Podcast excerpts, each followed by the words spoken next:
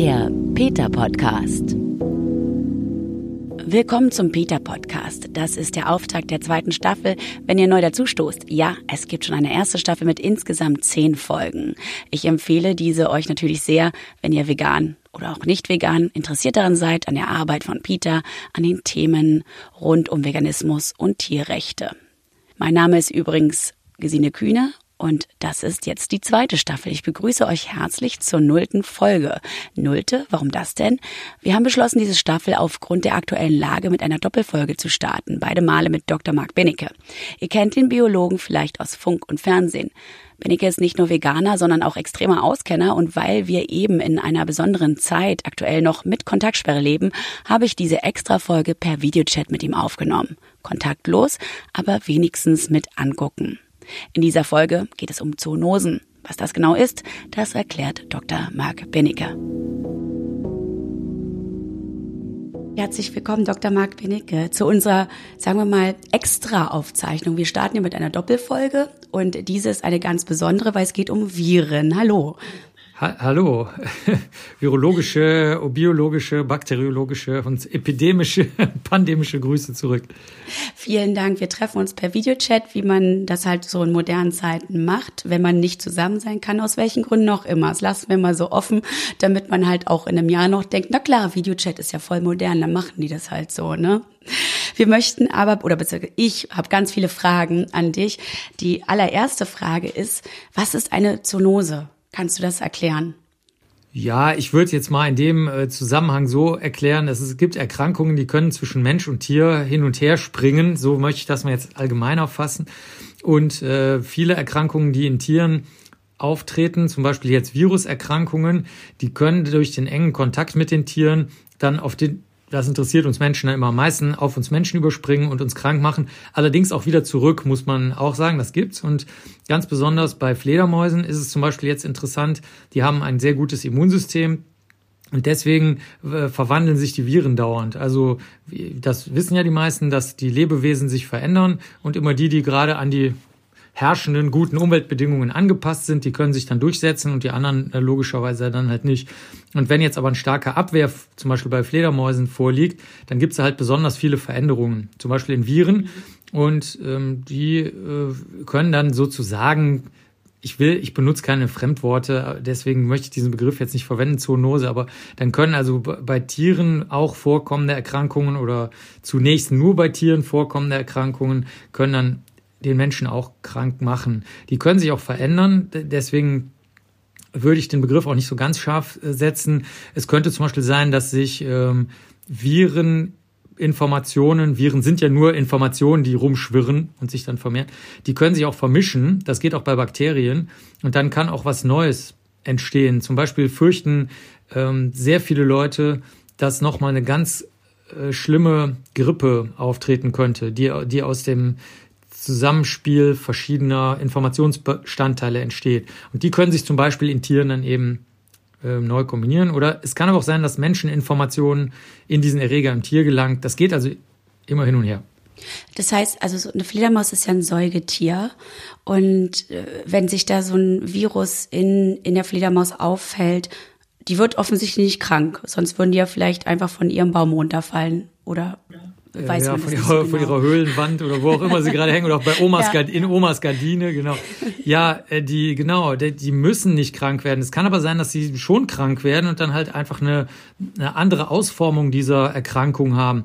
Es gibt ähm, je, alles, was du dir vorstellen kannst. Das ist ungefähr so wie ein Schnupfen. Ne? Da gibt's halt irgendwas, was du gar nicht merkst.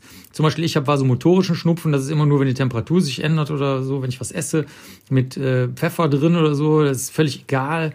Dann geht's halt über den, weiß ich nicht, den Männerschnupfen, der halt dann mal schlimmer, mal weniger schlimm ist, bis zu irgendwas, was dann eigentlich ein Krankheitszeichen ist, was zu was ganz anderem gehört, zum Beispiel einer Grippe oder, oder ähnlichem. Und so geht das jetzt in Fledermäusen, in den Gürteltieren und allen anderen halt auch.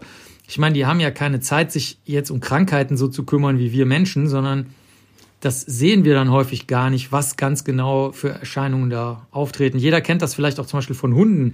Also Hunden können fürchterliche Qualen äh, ertragen, was ihre Knochenerkrankungen angeht. Und wenn man da nicht richtig aufpasst als Mensch, denkt man, wieso? Ja, okay, der ist jetzt ein bisschen ruhiger, der Hund, aber Ich merke eigentlich gar nichts, obwohl der also wirklich äh, fürchterliche Qualen erlebt. Deswegen muss man immer vorsichtig mit dem Krankheitsbegriff jetzt sein ne? und dem Begriff der Krankheitserscheinung, weil so gut kennen wir viele von den Tieren jetzt auch wieder nicht. Ja, also das heißt, die können schon eventuell leiden. Wir kriegen es halt nicht mit, weil wir nicht im direkten Austausch mit den Fledermäusen sind, obviously. Mhm. Nee, es kann auch sein, nee, es kann auch sein, dass wir die Krankheitszeichen gar nicht sehen. Sagen wir mal, das würde jetzt zum Beispiel dazu führen, dass die stark geschwächt sind. Aber ich meine, wenn sich in der Region keiner mit diesen bestimmten Fledermäusen, Papageien, Gürteltieren, ähm, Affen oder sonst was beschäftigt, dann fällt uns vielleicht diese Verlangsamung gar nicht auf, während die uns bei einem Menschen, den wir gut kennen, sofort auffallen würden. Wir sagen, sag, was ist denn mit dir los? Du bist heute so lahm. Also jetzt, ich rede jetzt gar nicht von Bluten, Schwitzen, Fieber, ähm, Keuchen, sondern ich rede wirklich nur von dieser Verlangsamung. Ne? Die fällt uns, glaube ich, oft gar nicht auf. Es gibt ja so gewisse Krankheiten. Ich nenne ich nenn jetzt mal so eine Pandemie wie das Covid-19. Das ist im Jahr 2019 aufgetreten, deswegen hat es die Bezeichnung 19 auch bekommen. Ist das richtig? Ja, genau, das ist richtig. Das heißt also offiziell heißt es jetzt ähm, von der Weltgesundheitsorganisation festgelegt, Coronavirus-Erkrankung, darf man jetzt auch sagen. Und das bezieht sich dann auf Covid-19 und der Erreger ist halt dieser SARS, also der schwere Atemerkrankungen hervorrufende äh, Covid-Virus und dann 19 für das Jahr, ganz genau. Genau, severe ähm, ich habe es vorhin nachgeguckt. Acute Respiratory Syndrome. Thank you very much. Das gibt ja nämlich auch MERS noch, ne? M-E-R-S, der Middle Eastern Respiratory. Ähm. Ja, das folgt aber nicht den Best Practice äh, Guidelines von der Weltgesundheitsorganisation. Äh, man soll nämlich keine regionalen Namen mehr benutzen, weil das natürlich erstens sowieso Quatsch ist, weil wer weiß, wo es in Wirklichkeit zuerst aufgetreten ist und zweitens dann von vielen Leuten auch zu abwertenden Äußerungen verwendet wird. Ist also gegen die WHO-Regeln. Ja, dann bleiben wir doch mal kurz bei SARS, weil das so ein schönes Stichwort ist, wenn man sich ein bisschen mit dir auskennt oder auch auf deiner Seite umhergesurft ist, auch aktuell zum Beispiel. Ähm, dann gibt es Fotos von dir in China. Das war Anfang der 2000er, also 2003, 2004 so in dem Zeitraum, da herrschte SARS. So, äh, was, wie hat sich das bemerkbar gemacht? Was, was ist da genau passiert? Kannst du ein bisschen aus dem Nähkästchen plaudern? Ja, genau. Ich kann das jetzt nur aus äh, Beijing, also aus Peking erzählen.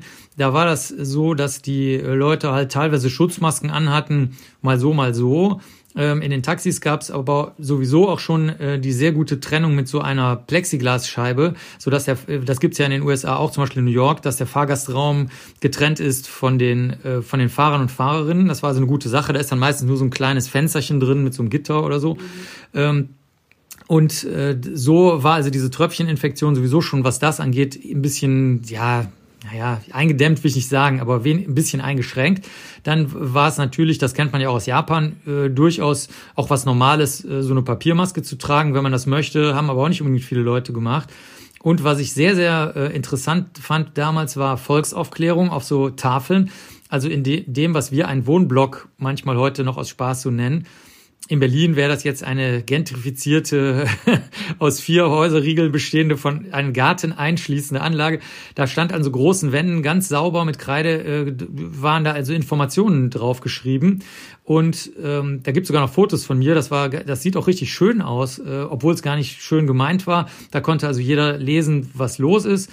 Also eine ganz niederschwellige, preiswerte Methode, die Informationen in jedes Haus und jeden Haushalt zu bringen.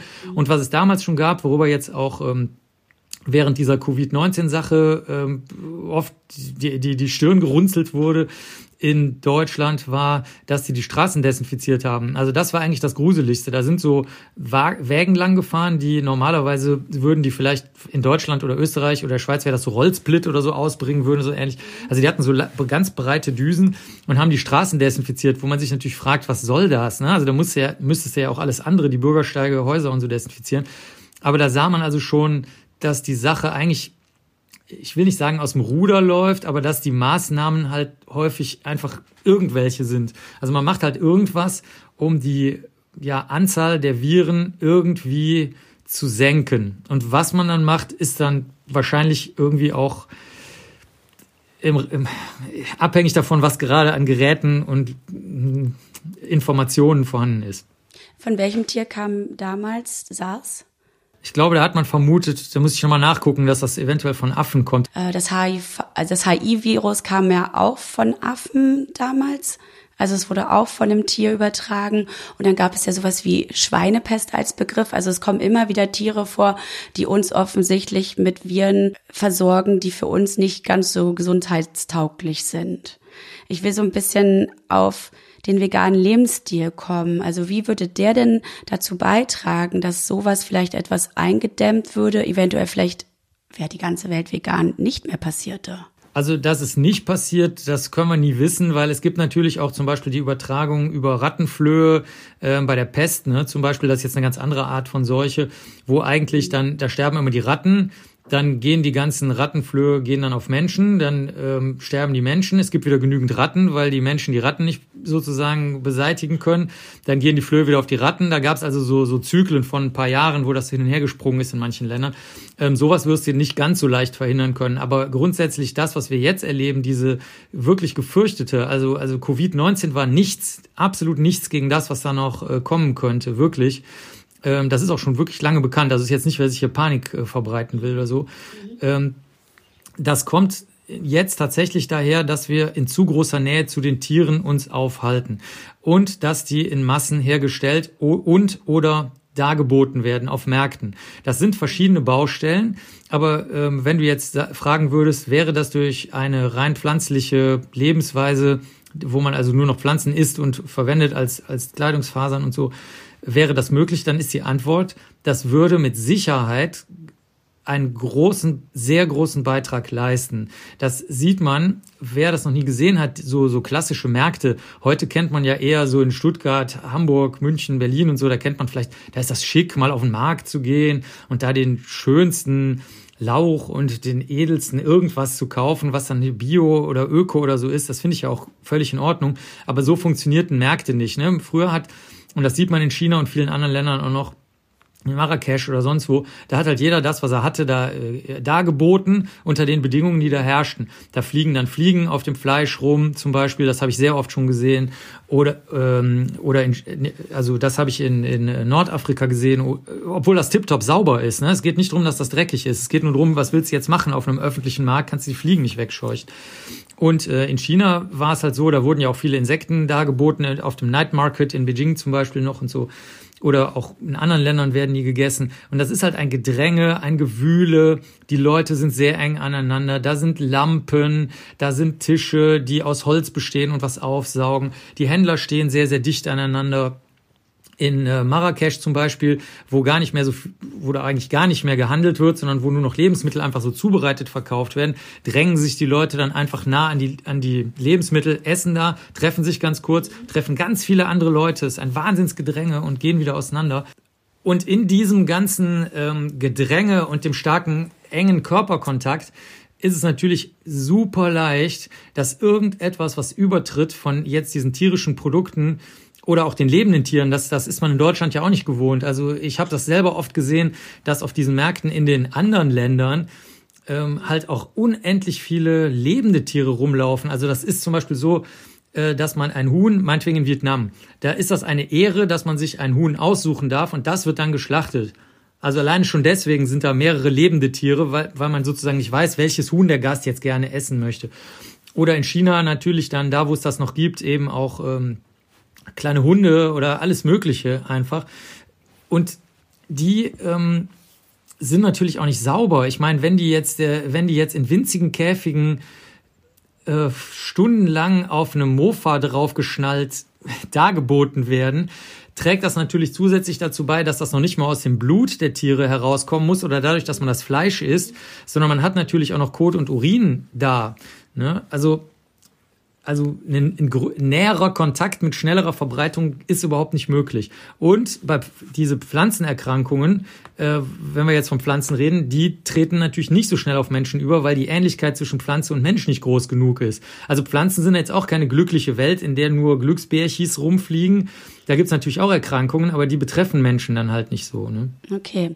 Na, ich habe äh, mich gefragt, ob das also wirklich so gefährlich ist, dann Fleisch zu essen, was man eventuell zubereitet hat, also sprich einer womöglich großen Hitze unterzogen hat, da sterben ja doch immer Viren und Bakterien ab. Also ist es wirklich der Fleischkonsum oder ist es die Nähe zu dem Tier? Also, Leider bedingt sich das. Also du hast recht. Normalerweise, wenn man Fleisch erhitzt, also zum Beispiel bei den Coronaviren, da so, ich glaube, ab 54, 55 Grad, äh, wird es denen sehr ungemütlich. Man kann das ja auch einlegen, zum Beispiel in Essig, ne, kennt man von Heringen oder von anderen ähm, Zubereitungsarten.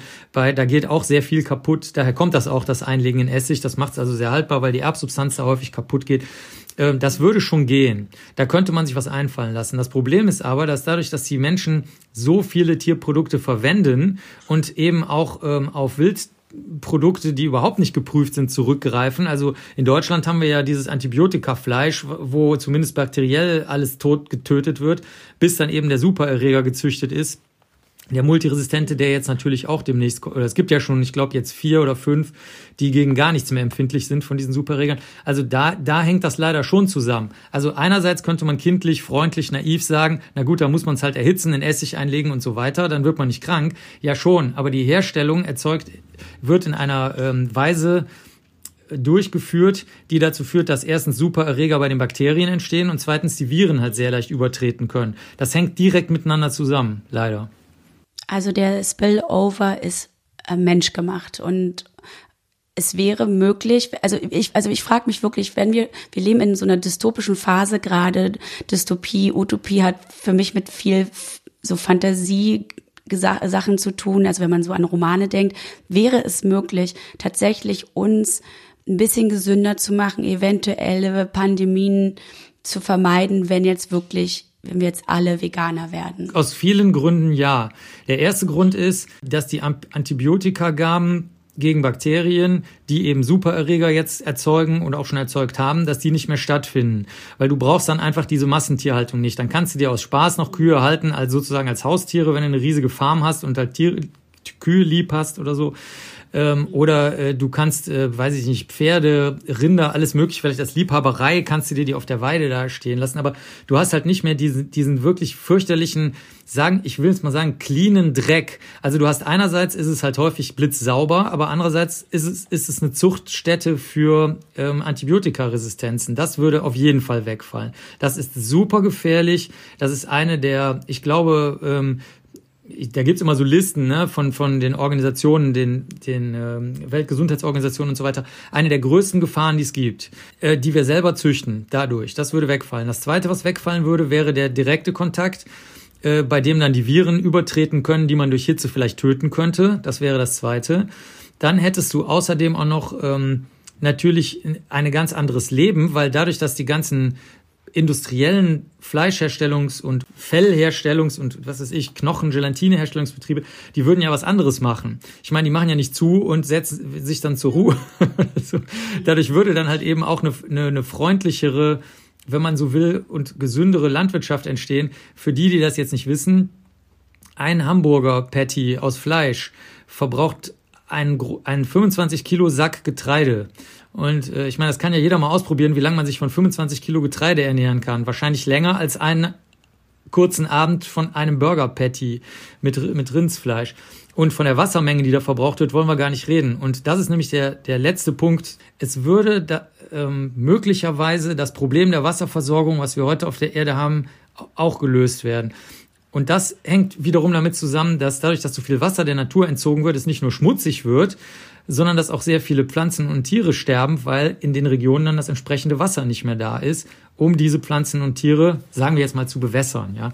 Also die Antwort ist ja. Wenn alle Menschen sich pflanzenbasiert ernähren würden, das ist keine träumerische Wollsocken äh, Utopie, wie du das gerade gesagt hast, sondern das ist eine naturwissenschaftlich durchgerechnete, bewiesene Tatsache, der auch Betriebswissenschaftler und Wissenschaftlerinnen, Volkswissenschaftler, Volkswissenschaftlerinnen, jeder zustimmt, der das durchrechnet. Ich habe wirklich, das sage ich, solche Begriffe benutze ich normalerweise gar nicht, aber ich habe noch nie eine andere Studie gelesen, die, die, die zeigt, dass es besser wäre oder, oder sinnvoller wäre, doch Fleisch zu essen. Das einzige Argument, oder Tierprodukte zu verwenden. Das einzige Argument, was es manchmal gibt, ist, dass Menschen in sehr armen Ländern keine Möglichkeit haben, Pflanzen zu züchten, zum Beispiel in einer Wüste dass die also darauf angewiesen sind, dann halt irgendwie Dörrfleisch oder, oder Tiere, die sie als Herde mit sich führen, ähm, zu verwenden. Aber das ist ein anderes Thema. Also das klammern wir jetzt mal aus. Ich rede jetzt nicht von irgendwelchen nomadisch lebenden Wüstenvölkern, das ist klar. Ne? Mhm. Ne?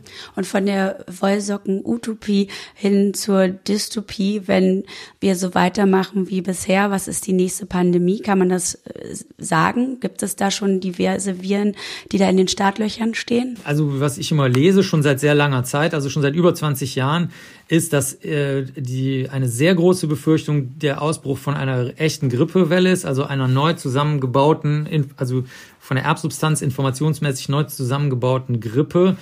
Die Berichte von der damals so, man hat die ja damals spanische Grippe genannt, also die, diese Epidemie, ähm, Pandemie 2000, äh, 1918, 19, die, die, die ist halt den heutigen Menschen nicht mehr so in Erinnerung.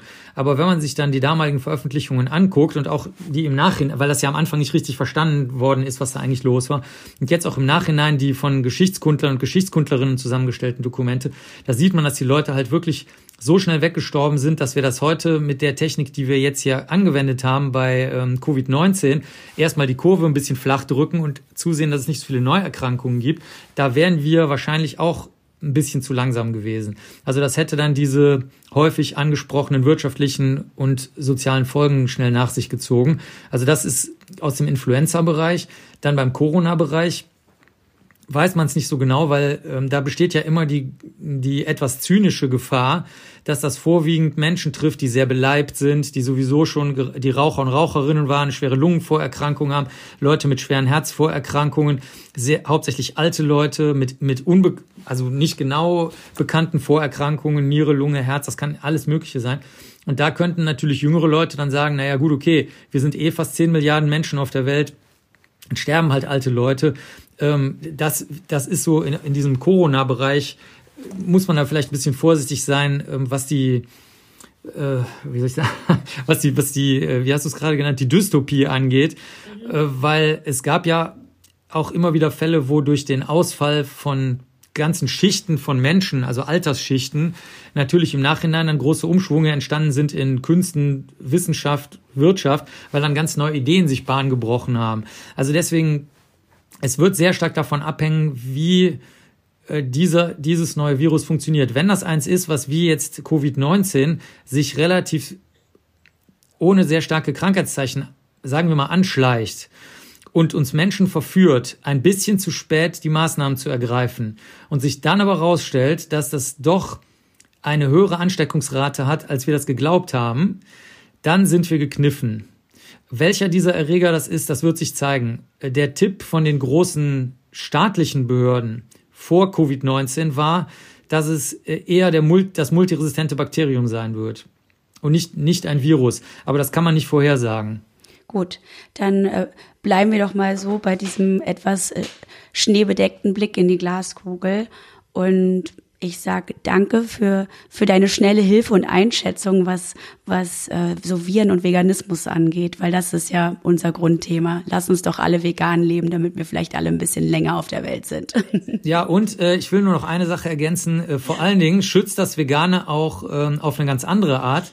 Ähm, es gibt ja mittlerweile sehr viele Untersuchungen, die habe ich auch gemacht, zum Beispiel, wo man sich die Darmbakterien untersuchen lassen kann über die Erbsubstanz, die auch wirklich ganz präzise sind. Äh, die, die, die, also wir haben das im ganzen Labor verteilt und es ist wirklich genau das Ergebnis rausgekommen von dem, wie derjenige sich ernährt. Das ist also nicht so wie irgendein Zauberspiel, wo Zusatzinformationen ähm, abgefragt werden, die dann hinterher auch rauskommen, sondern es ist tatsächlich so, dass sie nichts wussten, die Leute von diesen Labors und äh, trotzdem sie genau die Bakterienliste gegeben haben. Das waren genau die Bakterien so, wie wir uns ernähren. Also ich zum Beispiel esse viele Kohlenhydrate, meine Frau eher eiweißbasiert, eine Mitarbeiterin ist sehr sportlich und muss noch ganz anders sich ernähren und so. Und ähm, Veganismus schützt bewiesen es gibt, wie gesagt, keine anderen Veröffentlichungen dazu, was was ganz Seltenes in der Wissenschaft ist. Das ist nicht umstritten. Äh, ist man auch deswegen besser geschützt, weil der Körper fitter ist. Und ein fitter Körper hat ein besseres Immunsystem und das schützt dann bei einer, ähm, auch bei einer Pandemie, aber auch im Alltag schützt das einfach davor, dass man dann schneller erkrankt und oder vielleicht auch stirbt, wenn man Pech hat. Aber das Sterben ist nicht das Hauptproblem, sondern das Erkranken wirklich. Also auch, auch da ist, ist äh, eine pflanzenbasierte Lebensweise bewiesen hilfreich. Dr. Marc Bennecke im Gespräch über Zoonosen und warum es sich lohnt, vegan zu leben. Wenn ihr noch mehr zum aktuellen Geschehen rund um Corona wissen möchtet, kann ich euch die Seite vom Experten selbst empfehlen. virusonline.de heißt die. Das war es aber noch nicht. Wenn ihr Lust habt, klickt ihr einfach weiter zur ersten Folge des Peter Podcasts, zweite Staffel. Denn Dr. Marc Binnecke, der hat noch so viel mehr zu erzählen. Mein Name ist Gesine Kühn und ich freue mich, dass ihr wieder ganz Ohr seid.